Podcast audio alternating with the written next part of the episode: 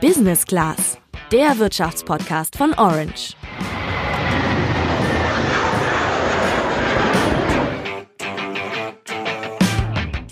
Es gibt genau einen Tag im Jahr, an dem auch ich mal ein Glas Sekt trinke und das ist Silvester. Und um den Sekt zu kaufen, werde ich vermutlich auch in diesem Jahr wieder in allerletzter Minute in den Supermarkt rennen und dann bei der riesigen Auswahl, die es ja meistens gibt, bei Sekt ratlos vor dem Regal stehen. Auch beim Sekt gilt, für ein gutes Produkt musst du nicht tief ins Portemonnaie greifen, worauf du bei deinen Einkäufen für Weihnachten und Silvester achten solltest, wie unfassbar billig der Wein für den Sekt oft ist und mit wie viel kmh ein Sektkorken aus einer Flasche fliegt. Das erklären wir dir alles heute im letzten Podcast für dieses Jahr. Ich bin Julian. Und ich bin Sandra.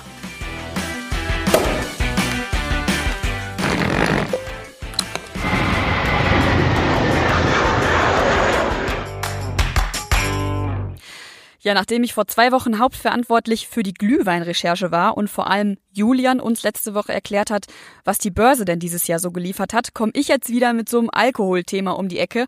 Aber was soll ich sagen? Zum Glühwein haben wir extrem viel Feedback bekommen. Und jetzt, wo der Feiertagsmarathon ja quasi beginnt, gibt's ja auch durchaus genug Anlass, nochmal drüber zu sprechen. So sieht's aus und dass es einen Anlass gibt, das bestätigen auch folgende Zahlen. Ein deutscher Haushalt kauft pro Jahr im Schnitt etwa acht Flaschen Sekt und jede vierte Flasche geht im Dezember raus. Also im gesamten Jahr 2018 waren das insgesamt 311 Millionen Flaschen Sekt in Deutschland, die den Händlern damit einen Umsatz von rund 1,2 Milliarden Euro gebracht haben.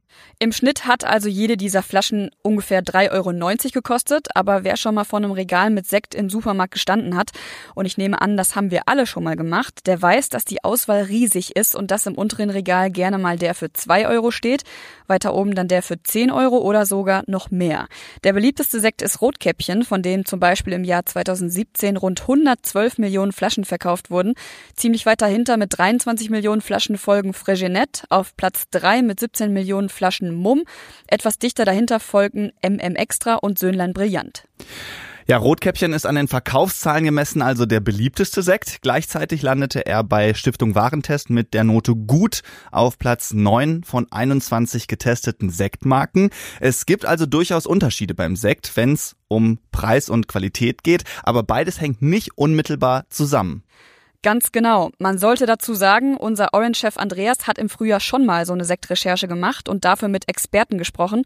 Unter anderem mit Frank Schulz vom Deutschen Weininstitut und mit Simone Lose vom Institut für Wein- und Getränkewirtschaft an der Hochschule Geisenheim. Aus seiner Recherche haben wir auch einen großen Teil der Infos, die wir euch hier heute im Podcast mitgeben. Seinen ganzen Text findet ihr auf orange.handelsblatt.com direkt auf der Startseite. Swipe da also einfach mal durch. Ja, wenn es jetzt darum geht, einen guten Sekt zu erkennen, dann sind sich die beiden Experten auch einig. Beide sagen nämlich, dass man auf den Grundwein achten sollte. Und an dieser Stelle tauchen wir mal ganz kurz in die Basics der Sektherstellung ein. Also für jeden Sekt braucht man als Basis erstmal einen Wein. Diesen Wein dürft ihr euch dann aber geschmacklich nicht so vorstellen wie das, was ihr sonst so im Supermarkt an Wein bekommt. Genau, für Sekt verwendet man nämlich sogenannten Grundwein und der ist alles andere als edel. Pro Liter war er diesen Sommer je nach Region in Europa zwischen 20 und 35 Cent zu haben. Pur würde man den in der Regel aber gar nicht trinken. Okay, Grundwein haben wir jetzt gehört. Sandra, erklär doch vielleicht noch mal kurz, welche Weinqualitäten gibt's denn noch, also welche Abstufungen?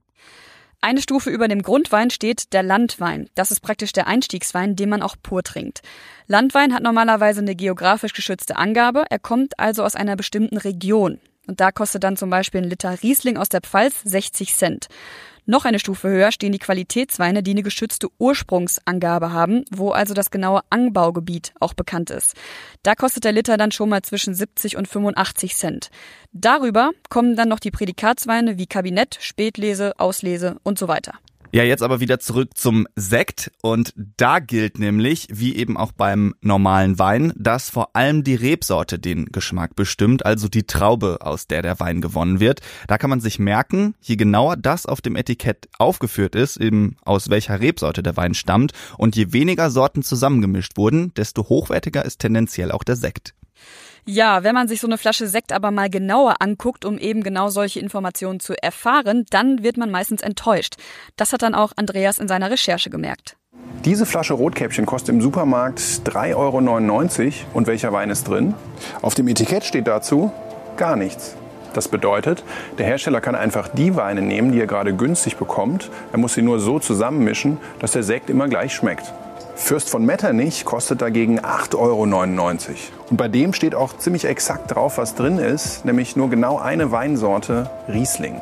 Hier kann der Hersteller also nicht einfach die billigsten Sorten nehmen und zusammenmischen und das macht den Sekt teurer. Es ist also auf jeden Fall ein gutes Zeichen, wenn draufsteht, was für eine Rebsorte drin ist.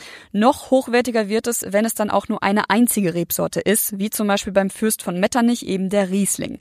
In der Fachsprache heißt das, dass der Sekt rebsortenrein ist. Und das macht sich anscheinend auch im Geschmack bemerkbar, denn bei Stiftung Warentest hat diese Marke die Note 1,5 bekommen.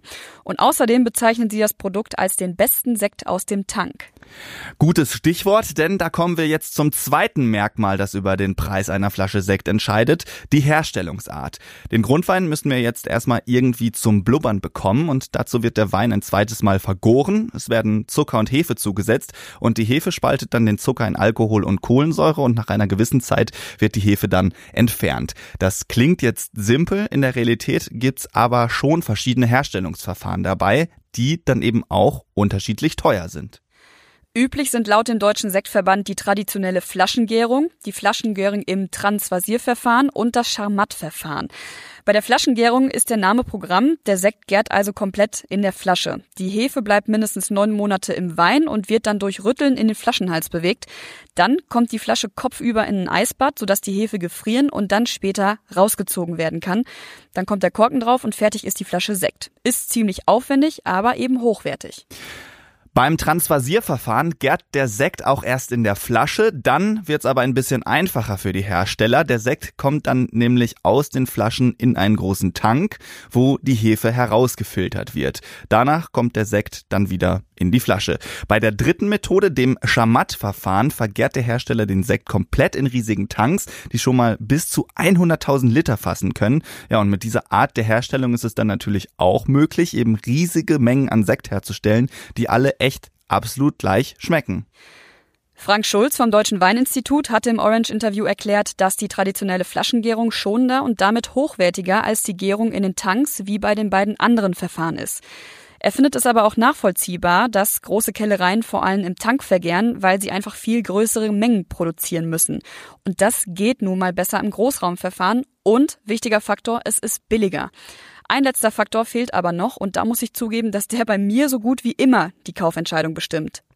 Ja, ich gehe mal stark davon aus, dass du jetzt von Flasche, Etikett und Verschluss sprichst. Ähm, genau daraus setzen sich auch die Kosten für den Abfüllvorgang zusammen. Also für eine Flasche Wein liegt all das bei etwa 30 Cent. Das hat Professorin Simone Lose im Orange-Interview erzählt. Eine Sektflasche ist aber natürlich deutlich dicker, weil die dem Druck von der Kohlensäure eben standhalten muss. Ja, und mehr Glas macht die Flasche, ist ja klar, teurer. Und auch das Etikett einer Sektflasche ist tendenziell aufwendiger gestaltet als bei Wein und je mehr Silber- und Goldverzierungen dann noch drauf sind oder eben so fühlbare Erhebungen bei der Schrift, desto teurer wird's eben auch. Ja, das ist aber noch nicht alles. Genau, denn es gibt ja auch noch die Verschlüsse, zum Beispiel den typischen mit der zusätzlichen Drahtsicherung, mit Plastik oder auch mit Korkverschlüssen. Die können aber bis zu 20 Cent kosten, während Plastik deutlich billiger ist. Insgesamt kann man sagen, dass für die komplette Flasche die Produzenten ungefähr so 50 Cent an Herstellungskosten kalkulieren. Ja, auch im Supermarkt erkennt man das ganz gut. Teurere Marken wie Fürst von Metternich oder Frégenet sind mit echtem Kork verschlossen. Die billigeren Sorten wie Söhnlein Brillant oder Rotkäppchen haben einen Plastikverschluss. Drei Merkmale haben wir jetzt genannt, worauf ihr achten solltet, wenn ihr Sekt kauft. Das Fazit gibt's nochmal von Andreas. Wenn ihr eine gute Flasche Sekt kaufen wollt, achtet auf den Wein, aus dem der Sekt besteht. Je genauer der auf dem Etikett genannt ist, desto besser. Achtet auf die Herstellungsform. Traditionelle Flaschengärung ist am teuersten. Und schaut euch den Verschluss an. Kork ist hochwertiger als Plastik. Einige von euch fragen sich jetzt vielleicht, ob wir denn auch eine Kaufempfehlung haben.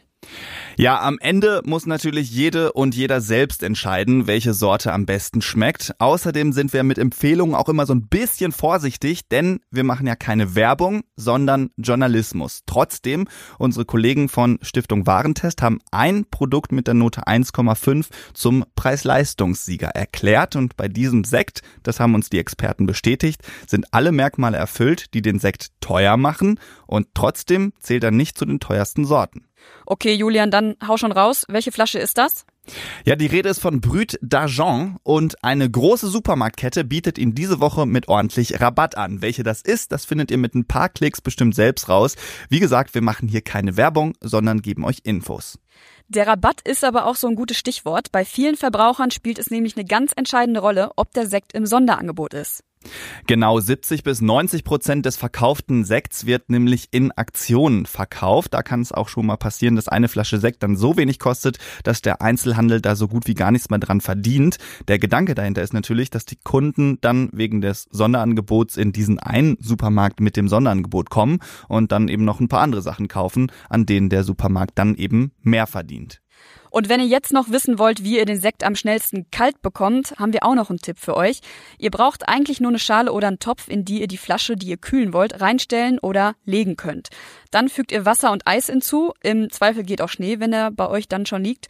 Und auf das Eis kippt ihr dann ganz großzügig Salz. Der Trick ist, das Salz lässt das Eis schneller schmelzen und die Wärme, die dafür nötig ist, wird der Flasche entzogen. Nur wenige Minuten reichen, bis die Flasche dann kalt ist oder zumindest wesentlich kälter als zuvor. Aber lasst die Flasche nicht zu lange in dem Gemisch liegen, weil die könnte sonst platzen. Ansonsten bleibt uns nur noch zu sagen, lasst die Korken zum Jahresende nochmal ordentlich knallen. Das kann übrigens bis zu 110 Dezibel laut werden. Also so laut wie ein Presslufthammer. Und wenn es richtig macht, dann kann der Korken mit bis zu 50 kmh aus der Flasche schießen. Ja, und eine Sache müssen wir auch noch loswerden und das ist ein ganz großes Danke. Danke, dass ihr uns in diesem Jahr so treu wart. 49 Podcast-Folgen haben wir in 2019 produziert und es freut uns riesig, dass wir sehen, wie wir jede Woche mehr Hörerinnen und Hörer dazugewinnen können. Das ist ziemlich krass, das motiviert uns total und wir freuen uns, nächstes Jahr weitermachen zu können.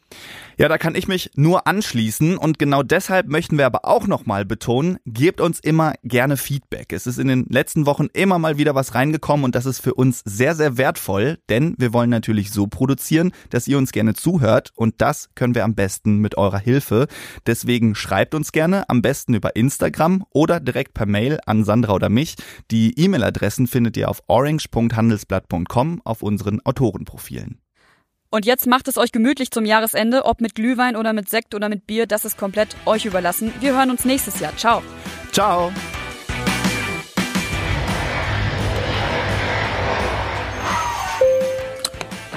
Business Class, der Wirtschaftspodcast von Orange.